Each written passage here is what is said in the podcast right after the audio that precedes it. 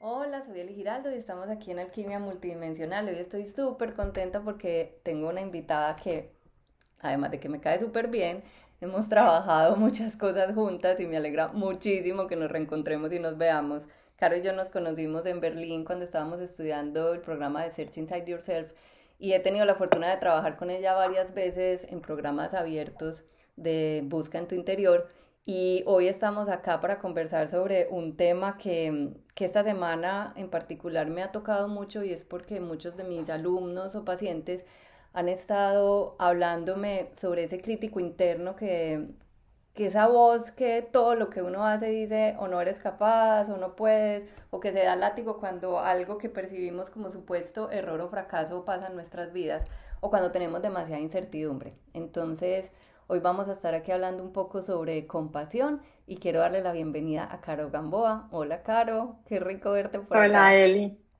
Hola Eli, querida, qué delicia estar aquí contigo desde el otro lado del, océano. Eh, pero qué rico verte eh, y gracias por invitarme a este podcast. Qué delicia. Yo he admirado mucho de Caro ese, esa compasión y esa sonrisa cuando hemos hecho los programas, como esa cercanía a las personas y esa capacidad empática de conectar con ellas.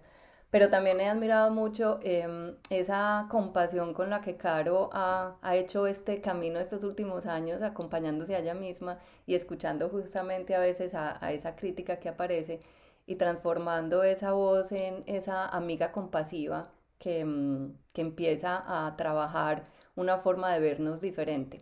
Entonces, Caro, quería como preguntarte primero, ¿para ti qué es la compasión? Hmm. Buena pregunta, mira, Eli, y gracias por esa introducción y por todo lo que dices eh, acerca de lo que reconoces en mí, lo agradezco eh, infinitamente. Em, mira que la, la, compasión tiene muchas formas, pero para mí una de las definiciones que uso eh, en particular viene de ti, que es acompañarnos en acción. Yo esa la utilizo mucho, pero he venido también acuñando algo que tiene que ver también con mi experiencia sobre, sobre enfrentar esos procesos de acompañarnos en acción y yo lo llamo la curiosidad bondadosa. Eh, y, y, le llamo así porque para mí la curiosidad y darnos esa oportunidad de preguntarnos qué pasaría si es lo que abre la puerta a que veamos otro camino, a que nos relacionemos con las situaciones quizás de una manera diferente. Y le llamo curiosidad bondadosa precisamente porque es un camino, como es un camino de descubrimiento, eh, no es un camino donde debamos juzgarnos, sino simplemente darnos la oportunidad de descubrir. Y en ese proceso de descubrir, pues por supuesto nos podemos dar cuenta que hay cosas que nos vibran, otras que no, unas que nos gustan, otras que no. Eh, y desde ahí ir relacionándolo con lo que tú has venido notando de las personas con las que trabajas, eh, muchas veces creemos por cierto o por ciertas las palabras que nos decimos. Eh, y, y, cuando estamos en ese corre-corre del día, en ese piloto automático, en ese estado de alerta permanente, pues es muy fácil creerle a esas palabras porque no, no tenemos tiempo para cuestionarlas. Eh, y ahí es donde entra este concepto de la curiosidad bondadosa, donde yo me detengo y como que observo y digo, ¿es esto que me estoy diciendo real? O sea, ¿realmente estas palabras son ciertas para mí? ¿O de pronto son palabras que yo le escuchaba decir a alguien? ¿O estas palabras realmente aplican en este momento? ¿O son de valor para mí ahora? Eh, y yo creo que desde ahí, desde, esa curiosidad bondadosa que no juzga, sino que explora, es donde empezamos a adquirir ese valor y esa valentía para vernos con unos ojos diferentes. eso, eso es. Esa parte de vernos con ojos diferentes justamente eh, es la que yo también creo que es de las más valiosas porque nosotros tenemos a veces una creencia que incluso nos limita a una definición que tenemos sobre nosotros. De, de hecho, hasta con las emociones nos definimos, es que yo soy muy brava, es que yo soy tal cosa, y empezamos a definirnos con un yo soy que pareciera que está escrito en piedra y que ya somos así y no hay nada que hacer, cuando incluso las emociones no es lo que somos, sino que es algo que experimentamos. Entonces, me gusta mucho esa definición de compasión como acompañar en acción, porque a veces se ha desdibujado con que compasión es lástima o es tener pesar por alguien, o incluso ser compasivos con nosotros es como ser lastimeros con nosotros mismos, como, ay, pobrecita. Y en realidad compasión es todo lo contrario, es una fuerza muy grande que nosotros tenemos, como dice Caro, de, de vernos con esa curiosidad y con esa bondad y cambiar ese discurso interno que hay ahí. Caro, ¿qué estrategias utilizas tú o qué tips o qué, qué pasa cuando aparece esa crítica interna y quieres ser más suavecita contigo? ¿Qué haces? Bueno, lo primero eh, es, es que eh, es, es, como aceptar que somos seres humanos. Digamos que cuando viene el crítico interno, es muy difícil detenerlo cuando estamos tan acostumbrados a ponerle atención, ¿no? Entonces, eh, incluso hoy día, a mí me cuesta mucho trabajo. Digamos que que, que, que yo lo empiezo a sentir, lo empiezo me empiezo a dar cuenta que está ahí y me empieza a afectar, ¿sabes? Lo empiezo a sentir en el cuerpo y llega un momento en que digo, ok, ya no más, stop, ¿no? Como que me tengo que detener y, realmente hacer la tarea. Eh, y es, digamos que lo primero es, como parte de la estrategia es, no nos afanemos, o sea, no, no, no, hay, no, no hay premura en desarrollar la compasión. Y eso es, una, eso es parte de la compasión y es, hay que hacerlo de a poquitos porque eh, no, es tan, no es tan fácil y no es tan rápido pasar del lugar del juicio al lugar de la compasión o el autojuicio al lugar de la compasión. Entonces, una, digamos, una de las estrategias es, y, es, pues obviamente eh, es súper eh, contraintuitiva, es reconocer que nos incomoda tratarnos bien, ¿no? Eh, porque cuando nos estamos diciendo malas cosas, esa es la, normalidad de nuestro cerebro, porque está acostumbrado a eso. Entonces nos vamos a sentir súper incómodos eh, diciéndonos cosas bonitas o, mirando el otro lado, preguntándonos. Entonces la primera estrategia es abrirle la puerta a esa incomodidad. ¿no? Si, yo veo y me doy cuenta que, me estoy tratando duro, eh, puedo recurrir de manera intencional a hacer algo al respecto, que es decirme algo bonito. Y por supuesto, pues en principio me va a sentir súper raro, es como el que se ve en el espejo y dice, tú sí puedes, tú sí puedes. Y a uno le parece rarísimo. Eh, pero las frases de afirmación pues son súper útiles cuando estamos en esos procesos de autojuicio eh, que son tan difíciles de, de, manejar. Pero es, es, como entender que parte del proceso es sentirnos incómodos y aceptar esa incomodidad como algo positivo, porque es el cerebro diciéndonos que está haciendo nuevas conexiones neuronales. Pero para que eso suceda, pues lo primero que tiene que pasar es detenernos, ¿no? Parar para darnos cuenta que nos estamos juzgando. Digamos que ese es un paso anterior y es cuál es, cuál es la señal, es que pues te estás, que te estás eh, tratando mal, ¿no? Eh, en tus pensamientos. Y ante esa señal, pues lo que puedes hacer es detenerte. Eh, y una vez te detienes, ahí es cuando te abres a la posibilidad de verte con esos ojos diferentes o entrar en ese lugar incómodo de tratarte mejor. Y ese trato mejor en realidad también tiene que ver con que a veces nosotros puede que sí cometamos, digamos, errores, por llamarlos de alguna manera, aunque, aunque puede que no sean eso, sino momentos en los que decimos, ah, yo hubiera preferido hacer las cosas diferente, hubiera preferido no haberle metido este grito a mi hijo, hubiera preferido em, no tener esta reacción con una persona de la empresa, hubiera preferido no haberme exaltado frente a esta situación. Eh, pero ya la situación pasó, ya mm. reaccionamos así.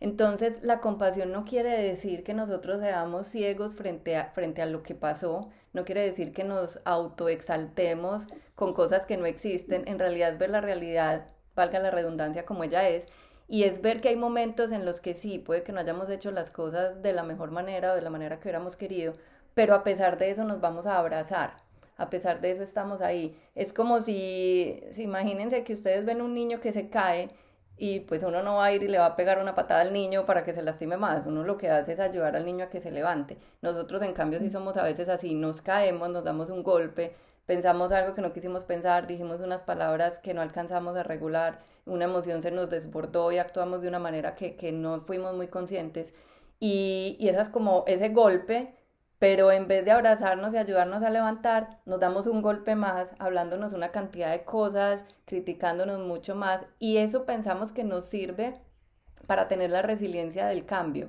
y es todo lo contrario.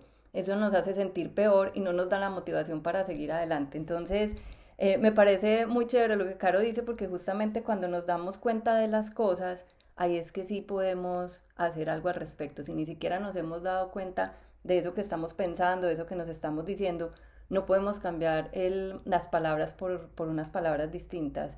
Y eso de las afirmaciones me parece muy interesante porque en realidad nosotros estamos afirmando cosas todo el tiempo, pero más que afirmándolas es negándolas, o sea, diciendo esos como hablábamos al principio, no soy capaz, no puedo, porque eso es así, no me gusta tal cosa en ti.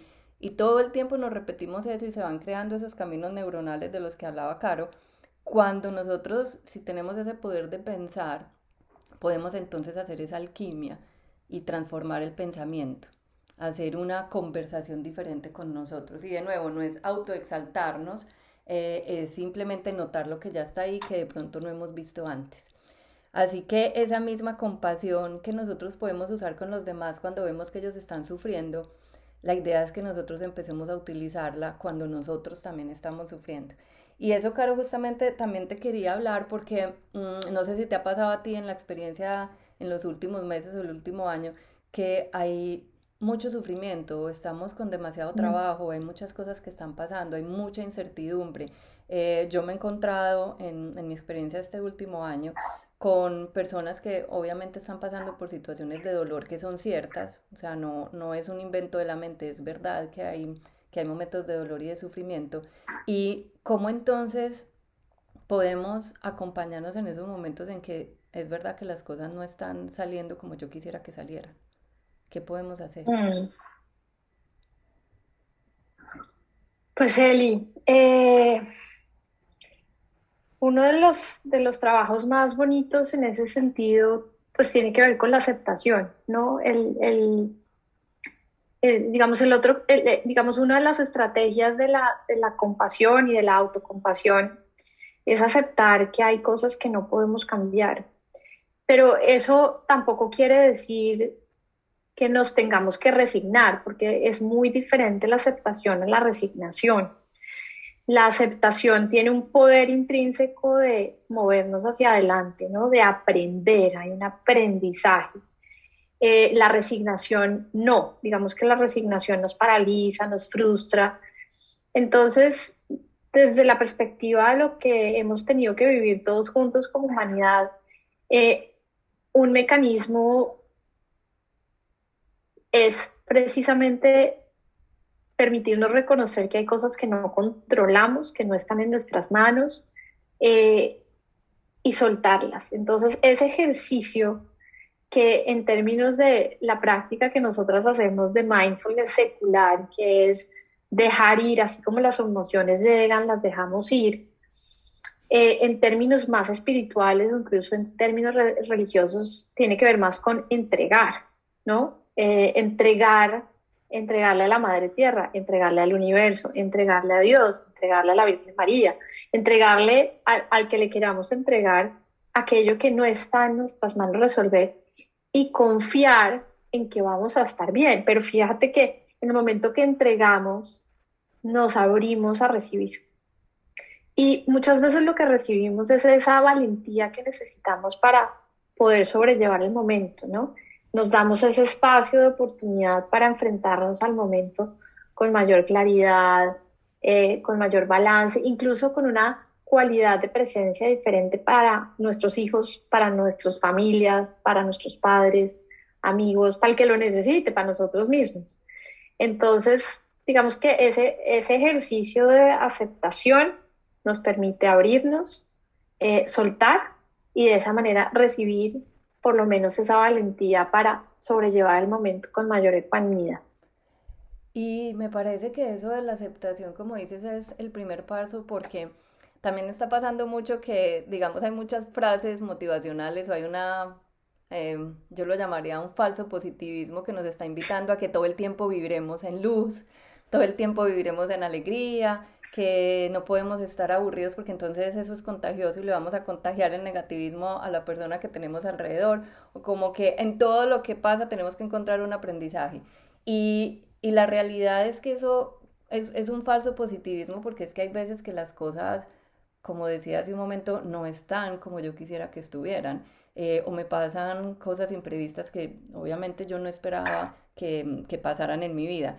Y eso va a, a, desencadenar que yo sienta emociones y somos seres humanos. Entonces, cuando nosotros empezamos a negar esas emociones y a negar que sí estoy experimentando tristeza, sí, frente a esto tengo miedo, frente a esto estoy experimentando rabia.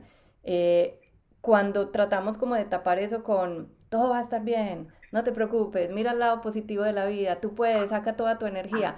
En realidad eso no es muy compasivo con nosotros porque es decirnos de entrada, no está pasando nada. Y no es cierto, sí está pasando algo. Entonces cuando nosotros nos damos cuenta, está pasando algo, me siento así frente a esto, incluso cuando lo nombramos y decimos frente a esto, me siento así, eh, empezamos como a tener otra vez el poder sobre nuestras emociones y sobre lo que está sucediendo. Y ahí ya sí podemos desarrollar esa aceptación que, como decía Caro, no es una resignación, es una apertura. Es como, está lloviendo, sí está lloviendo. Yo me puedo quedar pensando, ay, ojalá pase un ángel y borre las nubes del cielo. No, está lloviendo, punto, hay lluvia. ¿Qué hago con eso? Ahí ya viene entonces mi respuesta. Voy a salir a mojarme, me voy a quedar en la casa furiosa. Y obviamente es un ejemplo muy simple, pero me refiero a que pasan cosas en nuestra vida. Todos los seres humanos en algún momento o vamos a enfermar o vamos a envejecer y vamos a morir. Todos los seres humanos de este planeta. Y eso genera algo que se llama una humanidad compartida y es que todos en algún momento vamos a tener situaciones que son difíciles. Entonces ahí más que todo, en esas difíciles es cuando necesitamos esa compasión. Y me gusta mucho lo que dice Caro sobre, sobre la práctica, incluso desde el mindfulness, porque hay una práctica que nosotros utilizamos que es muy simple, que es decir, hago lo mejor que puedo y dejo ir todo lo demás. Lo que decía Caro, como entregar. Y es que de verdad en cada momento yo me puedo preguntar, ¿Qué, es lo mejor que yo puedo hacer? ¿Qué es lo importante para mí en este momento? ¿Cómo puedo presentarme frente a esta situación? Y hago lo mejor que puedo. Y todo lo demás lo dejo ir porque es que no vamos a controlar todas las cosas que están sucediendo. No hay forma de controlar. A mí me pasa mucho que vienen a clase y me dicen, es que a mí lo que más me estresa es no tener las cosas en, bajo control. Y yo digo, mm, bueno, pues hay cositas que se pueden hacer que digamos si están en nuestras manos, sobre todo aprender a regular nuestras emociones, ver qué estamos pensando, cómo influenciamos entonces con nuestra actitud lo que está sucediendo. Pero controlar, controlar, bastante difícil porque todo está cambiando. Entonces esa, esa autocompasión empieza justamente desde la aceptación de cómo nos sentimos y a partir de ahí ya entonces podemos ver cómo nos vamos a hablar y cómo nos vamos a acompañar. Claro, ¿algo más que quieras decirnos de la compasión antes de que pasemos ya a un ejercicio? Sí, total. Hay una, hay una, eh, una aproximación que es interesante que he venido trabajando en las últimas semanas, Eli, que tiene que ver con la vergüenza, esa emoción que incluso no nos gusta, ¿no? no nos gusta verla. Eh, y, y, la vergüenza es el resultado de las expectativas que nosotros tenemos sobre nosotros mismos y sobre las diferentes situaciones o personas. Eh, y uno de los antídotos para trabajar con la vergüenza precisamente es la compasión. Cuando, cuando nosotros nos acompañamos, cuando acompañamos a alguien más, eh, nos, nos convertimos en contenedores para que el otro pueda descansar y entregar. Porque es que entregar no es tan fácil, ¿no? Porque es que decirle es mucho más fácil que hacerlo. Pero cuando nosotros nos sentimos contenidos por el otro, ¿no? En una conversación, en un ver un atardecer juntos. Es en ese momento que nosotros nos sentimos seguros para entregar. Entonces, lo, lo otro, no tenemos que hacer este proceso solos. Este es un proceso que podemos hacer juntos. Y, y, por eso es que muchas veces nos soltamos y nos sentimos mucho más ligeros cuando hablamos con un amigo, con una amiga, y de un momento a otro soltamos, soltamos, soltamos, hablamos, hablamos, entregamos, eh, y al final decimos, wow, me siento mucho mejor. Y es precisamente porque como somos seres empáticos por naturaleza, el hacer este proceso en conjunto nos permite esa contención que como seres humanos nos podemos dar para poder hacer ese proceso de entrega y de aceptación. Eso es como lo, lo único que, que quería decirte, porque es que la vergüenza es muy difícil. Sabemos que la vergüenza muchas veces la que, la que detona todos estos sentimientos negativos que nos hacemos a nosotros mismos. Y me encanta que hables de eso también porque la vergüenza a veces nos aísla y lo que dices es muy importante tener ese apoyo. Y nosotros, sin darnos cuenta, aislamos a los demás también cuando creemos que los estamos acompañando, pero en realidad los estamos juzgando de alguna manera. Aunque tengamos muy buenas intenciones, no sé si a alguno le ha pasado que viene alguien a decir, se acabó mi relación de pareja. Y, y nosotros en ese afán de que esa persona se sienta mejor, eh, porque incluso a veces lo que pasa con las emociones es que no, no solo no las sabemos gestionar, sino que a veces nos incomodan las emociones de los otros, porque como no las sabemos gestionar, no sabemos qué hacer con ellas y, y queremos que todo el mundo esté bien siempre. Entonces puede que alguien, por ejemplo, venga y diga, terminó mi relación y lo primero que yo hago pensando que estoy siendo empático y compasivo es decirle, algo aprenderás de esto. O así lo quiso Dios, o cosas así, cuando en realidad puede que esa persona simplemente esté ahí contándonos eso que es, que es importante para que nosotros escuchemos, para que nosotros digamos, yo he pasado por algo similar, te entiendo, sé cómo te sientes. Eh, generalmente estamos buscando soluciones y eso en ocasiones yo siento que genera un poquitico más de vergüenza porque entonces uno dice, yo para qué voy a contar esto si ya sé que me van a decir que es que hay algo que tengo que aprender, ya me van a decir que es que está pasando esto que yo no he entendido, que ya me voy a sentir bien en unos días, que no me preocupe, que mire las personas que en realidad sí tienen problemas graves y no se quejan. Entonces nos empezamos a quedar callados y nos aislamos por justamente esa vergüenza y ese miedo de expresar cómo nos sentimos porque creemos que deberíamos sentirnos diferente que no deberíamos estar experimentando ese miedo y esa rabia. Y, yo lo digo por experiencia personal. Cuando el año pasado me diagnosticaron con el cáncer, em, yo no lo quise contar a muchas personas, en realidad lo hice en un círculo muy cerrado. Y sin embargo, dentro del círculo cerrado, pues obviamente porque soy instructora de mindfulness y se supone que ya he hecho un camino espiritual o no sé qué con las cosas que me han pasado en la vida, entonces muchas de las reacciones eran como, ah, pero tú ya debes entender el cáncer, ¿de dónde habrá surgido? ¿Qué emociones habrían ahí atrás que tú no has eh, comprendido? Em, como, no, pero tú ya sabes hacer esto. Eso. Y yo decía, no, no tengo ni idea. No, no tengo la más lejana idea. Yo he estudiado una cantidad de cursos, pero yo no me esperaba que esto me pasara, yo no sé. Y con muy pocas personas yo sentí que podía decir, sabes que tengo miedo, sabes que yo no sé si me quiero hacer la quimioterapia o no, estoy asustadísima, tengo incluso hasta rabia conmigo porque será que es que yo no me cuide de alguna manera. Y con pocas personas encontré ese contenedor del que habla Caro, de sentirme como está bien que tenga miedo, está bien que yo no sepa si me voy a hacer la quimioterapia o no, está bien que cuando me hayan dicho el diagnóstico yo ya me, me haya quedado en un momento callada y paralizada porque dije, wow, esto no me lo esperaba. Entonces, mm. esa aceptación de hecho y ese contenedor fue el que, digamos, a mí me sirvió mucho para decir, bueno, Eli, pasito. Si has estudiado mucho, has hecho muchas cosas, pero esto no estabas preparada para esto. O tal vez sí lo estás, pero no te estás dando cuenta. Y, y vamos un pasito a la vez, tranquila, suave. Y ahí empecé a tomar las decisiones que, que llevaron pues a todo el proceso que hice. Entonces, de nuevo, es una invitación a que si estamos alrededor de personas que están pasando por momentos difíciles, no es como, por favor, siéntete distinto porque a mí me estorba como te sientes, sino te amo tanto, te respeto tanto que comprendo tu sufrimiento. Y si no lo comprendo porque yo no he pasado por ahí, no tengo ni idea y no puedo hablar de eso porque yo nunca lo he experimentado, por lo menos aquí estoy al lado tuyo. Y aquí estoy. Y esa es, sí es la compasión, eso es a, lo que nos referimos de acompañar en acción, o sea, te acompaño. No necesariamente arreglo las cosas porque puede que algunas cosas no tengan el arreglo que yo creo que tienen, entonces, mm. Caro, me alegra muchísimo que hayamos hablado de esto, pero eh, la idea con alquimia multidimensional es que no solamente conversemos, sino que también tengamos unos espacios de meditación o de ejercicios en los que podamos todos practicar un poco. Mm, yo creo que todo tiene que ver mucho con, con prácticas sencillas, prácticas fáciles que vamos implementando en el día a día y que van ayudándonos a desarrollar ciertas, digamos, capacidades que ya están en nosotros, pero que las tenemos un poquito dormidas como la compasión. Entonces quería invitarte, Caro, a que mm, a que nos compartas una meditación de, de autocompasión. De una, miel, qué delicia.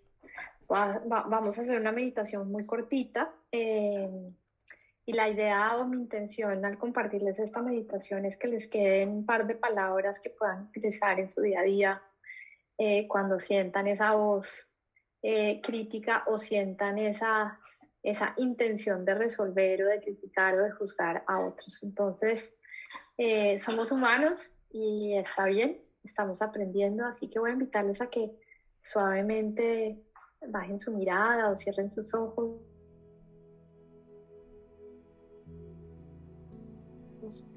si están caminando y están escuchando este puesta en sus pasos. Y vamos a tomar juntos una inhalación profunda, permitiendo que el aire se mueva libremente por el cuerpo. Imaginando cómo en la inhalación se oxigena nuestras células, nuestras neuronas, creando un perfecto intercambio entre lo nuevo y lo viejo. Vamos a tomar otras inhalaciones, cada uno a su ritmo. Y ahora te invito a que repitas en tu mente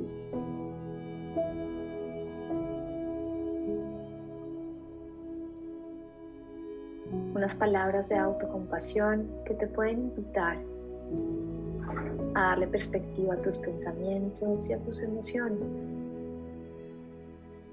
Cuando se sienten pesados, hirientes, dolorosos. ¿Qué pasaría si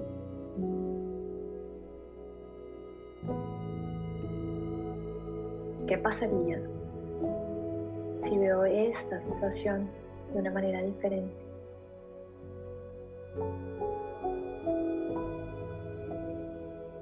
¿Qué pasaría si dejara ir esta emoción me enfocara en lo que está pasando en este momento?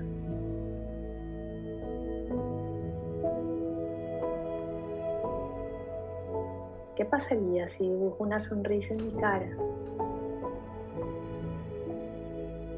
si me esté sintiendo triste.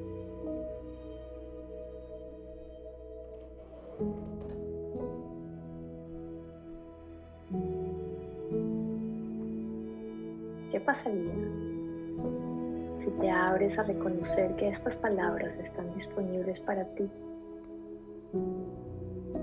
Para que te las regales cuando lo necesitas.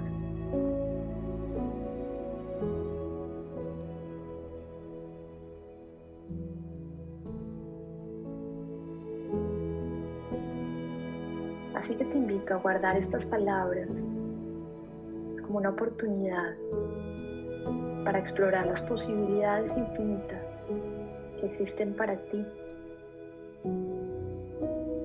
para que crezcas un poco más, te ames un poco más, te reconozcas.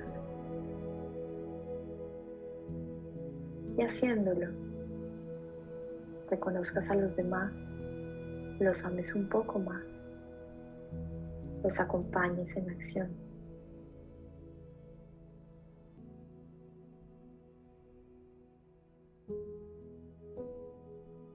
Para terminar esta corta meditación, te invito a que antes de que abras tus ojos, te preguntes qué pasaría si al terminar este podcast me enfoco en ser la mejor versión de mí misma y de mí mismo. ¿Qué pasaría? Vamos a terminar tomando una inhalación profunda por la nariz. Exhalando largo y lento. Y cuando estés lista y listo, puedes abrir tus ojos y regresar a este momento.